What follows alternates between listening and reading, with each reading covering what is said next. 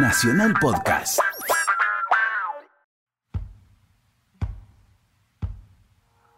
Cuando Lautaro nació, lo que me pasaba era que todo me resultaba extremadamente difícil. O sea, más allá de la situación madre primeriza, etc., todo me resultaba difícil porque Lautaro lloraba mucho y lloraba por cualquier cosa. Yo no podía decodificar qué era lo que le pasaba. A veces había días que quizás no dormían todo el día, no tomaba la teta, tenía problemas para tomar la mamadera, solo quería estar a upa mío. Era todo como muy complejo y yo me empecé a desenvolver como muy ineficazmente. A medida que fue creciendo, los problemas también crecían. No quería salir, le molestaban mucho los ruidos, le molestaba salir a la calle. Tenía un juego muy solitario, no exploraba, parecía no poder él mismo salir del lugar donde lo poníamos. La primera pediatra que tuvo atribuía esto a que, bueno, era el primer hijo, entonces era lógico que fuese caprichoso o extraño. Yo no sabía bien qué estaba buscando, ni siquiera sabía si estaba buscando algo, pero de a poco empezaba a entender que algo realmente estaba mal y fui en busca de respuestas. Y esas respuestas vinieron cuando conocí al pediatra de hoy, que sencillamente me dijo, algo está muy mal en el desarrollo de Lautaro, no está creciendo emocionalmente de la manera en que debiera y tenemos que hacer algo. Ese algo era hacer una interconsulta con un neurólogo para ver cómo estaba su desarrollo. La verdad es que fue un bombazo.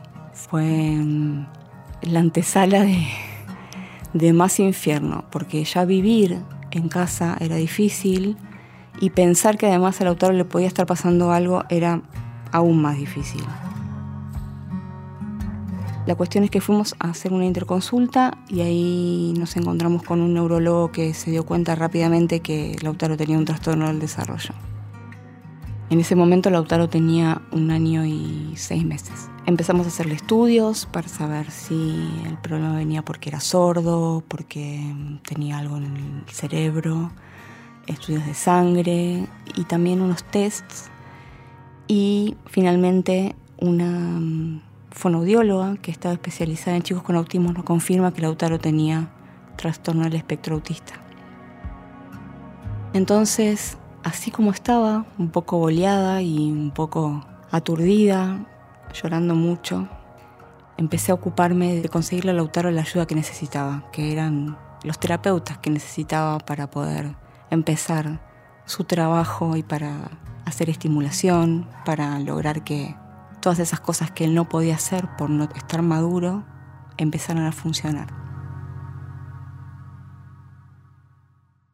Me llamo Cintia, tengo 42 años, estoy casada, soy productora de radio y tengo un hijo de casi 5 años, Lautaro, que tiene autismo.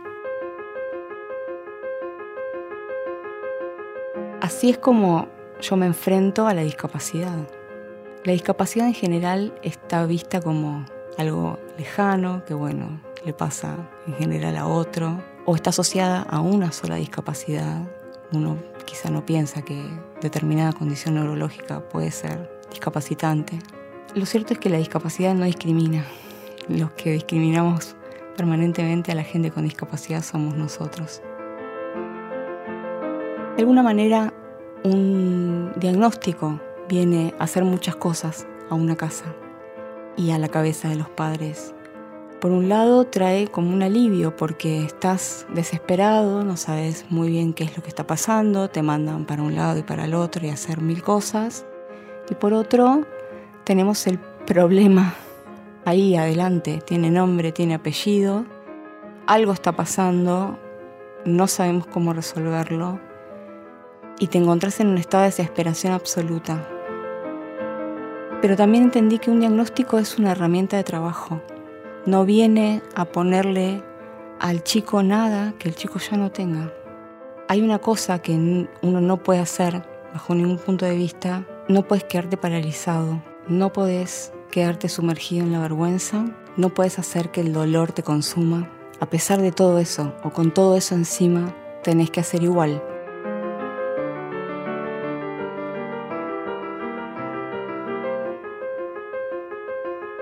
Hay una palabra bendita muy usada alrededor de la discapacidad que es la inclusión, que parece que van siempre de la mano. Una no puede formar una oración si no es con la otra.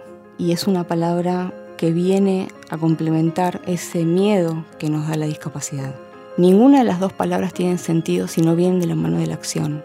La inclusión no es una palabra bonita para que todos nos quedemos tranquilos. La inclusión es hacer por el que tenés enfrente, mirar a los ojos a la realidad de lo que te rodea, ponerte los pantalones largos, crecer, entender que hay gente que necesita un poco más de ayuda, que necesita un poco más de apoyo. Incluir es que el Estado ponga en práctica políticas públicas reales para que le llegue a la gente de manera concreta todo lo que la gente vulnerable o con menos posibilidades necesita. Incluir es una práctica que debe estar no dicha, sino hecha permanentemente, día tras día, en los colegios, en la calle, en la casa. Si nosotros nos quedamos solamente en las palabras, lo único que vamos a hacer es quedarnos en un pozo vacío. Mi experiencia con la discapacidad me enseñó que todos los días tengo que garantizarle los derechos a mi hijo, a todos los lugares donde voy para que tenga el acceso a la salud y las prácticas que necesita para que pueda ir a un colegio, para ir por la calle.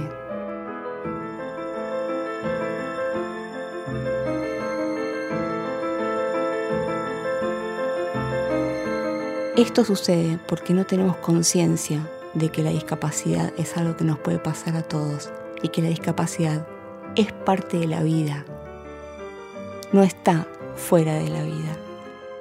No es algo inventado que se coloca por fuera, no es algo extraño, es algo que nos rodea, que está, que sucede y que está acá.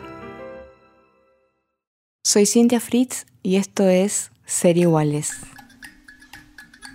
En esta serie de episodios que vamos a compartir, les propongo que hablemos más de discapacidad, de lo que se habla, que hablemos mucho menos de inclusión y hagamos mucho más por ella y que mm, dejemos que las palabras vuelen y sean realidades.